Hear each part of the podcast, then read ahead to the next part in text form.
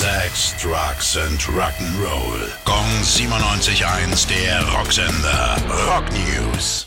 Robert Plant hat verkündet, dass er nach seinem Tod sein gesamtes Archiv frei zugänglich machen lassen möchte. Das Material hat er seit Pandemiebeginn zusammengetragen und katalogisiert. Seine Kinder haben den Auftrag, alle Aufnahmen und Erinnerungsstücke daraus kostenlos zu veröffentlichen. Der Led Zeppelin-Sänger findet nämlich, alle sollen sehen können, wie viel dummes Zeug von 66 bis heute entstanden ist.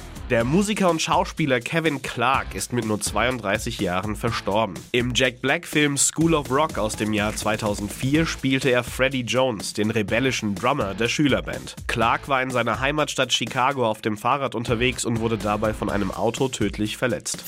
Gong 97.1, der Rocksender. Rock News. Sex, Drugs and Rock'n'Roll.